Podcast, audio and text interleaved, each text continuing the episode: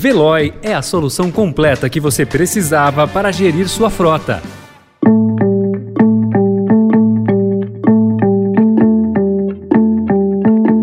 Oi, bem-vindo, bem-vinda. Começa agora mais uma edição do Notícia no seu Tempo, podcast produzido pela equipe de jornalismo do Estadão para você ouvir em poucos minutos as principais informações do jornal.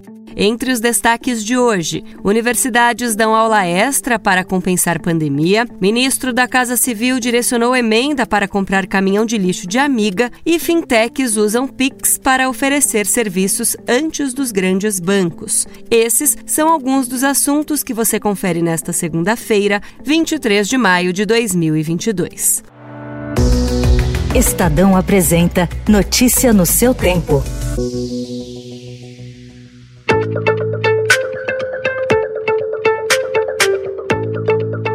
Depois de avaliações identificarem lacunas de aprendizagem causadas pelo período de escolas fechadas e ensino remoto, instituições de ensino superior passaram a investir em recuperação para calouros e estudantes que ingressaram no meio da pandemia. A Universidade de São Paulo, por exemplo, pôs 3 milhões de reais num programa de tutoria feita por alunos veteranos. As aulas tratam de temas básicos como leitura acadêmica e tópicos de disciplinas já cursadas. Na Universidade Federal do Paraná, foi criado o Semestre Zero, com matérias introdutórias. E no INSPER, alunos que ficam abaixo do mínimo esperado nos testes vão para salas de reforço e monitoria.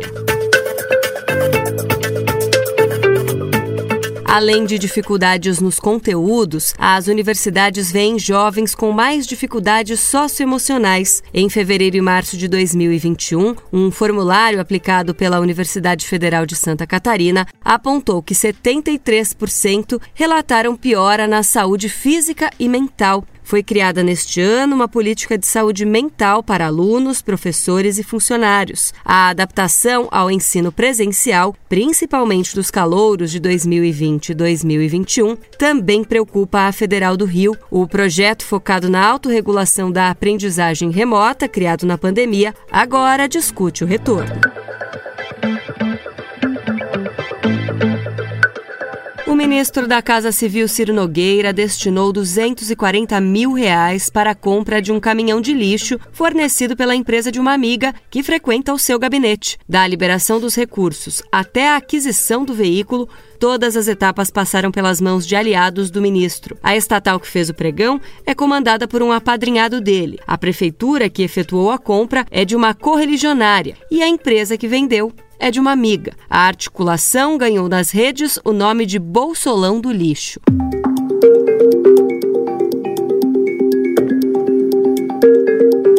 Economia, o Pix virou febre no país. Em janeiro deste ano, 1 bilhão e 300 milhões de transferências pelo sistema de pagamento instantâneo foram feitas, seis vezes mais do que no mesmo período de 2021, segundo o Banco Central. Apesar de terem surgido junto com o Pix para transferências gratuitas, os demais formatos, como Pix parcelado e Seguro Pix, ainda engatinham nos grandes bancos, deixando uma janela de expansão para as fintechs.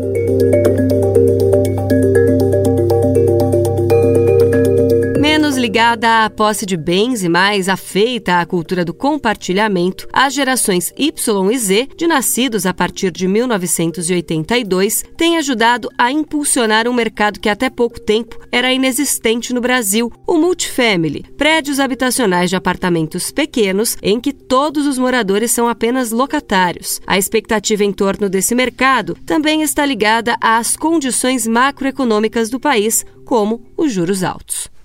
Notícia no seu tempo. As principais notícias do dia no jornal O Estado de São Paulo. E em 15 segundos, Talibã força apresentadoras de TV afegãs a cobrir o rosto e Corinthians empata com São Paulo e se mantém líder do Brasileirão. A questão ambiental e as novas tecnologias mais limpas para os veículos foram temas do Summit Mobilidade promovido pelo Estadão. Quer saber o que pensam as principais empresas do Brasil no setor? Ouça o podcast aqui no canal do Notícia no seu tempo.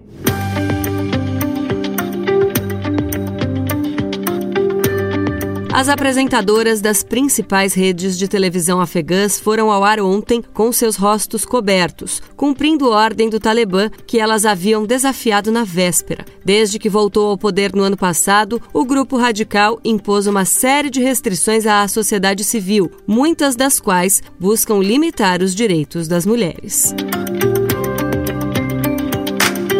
De volta ao Brasil, mais precisamente à capital paulista, com a retomada econômica e do setor criativo, feiras e bazares do setor têm se espalhado por espaços públicos e privados de São Paulo. Ao menos oito novos eventos estrearam desde outubro, somando-se aos já consolidados, com foco em reunir produções autorais de gastronomia, artes e design. Os expositores e organizadores ouvidos pelo Estadão dizem que essa primavera das feiras criativas ocorre após dois anos de dificuldades motivadas pela pandemia.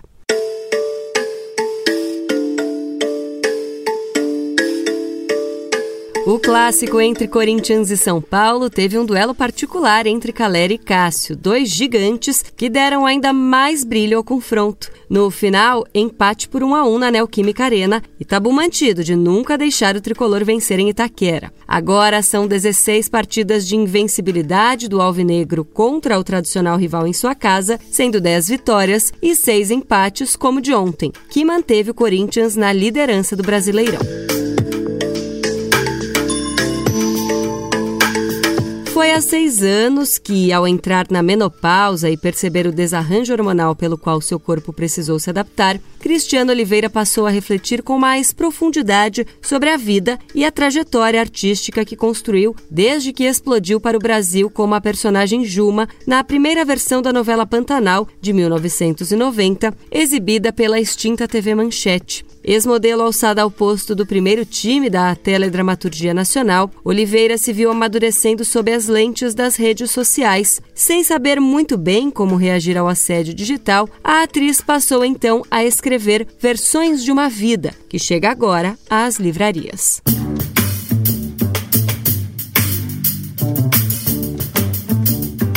Essa foi mais uma edição do Notícia no seu tempo. A apresentação e o roteiro são meus, Adriana Simino, a produção e a finalização da Mônica Herculano. O editor de núcleo de áudio é Emanuel Bonfim. Muito obrigada pela escuta e uma ótima semana. Você ouviu Notícia no seu tempo.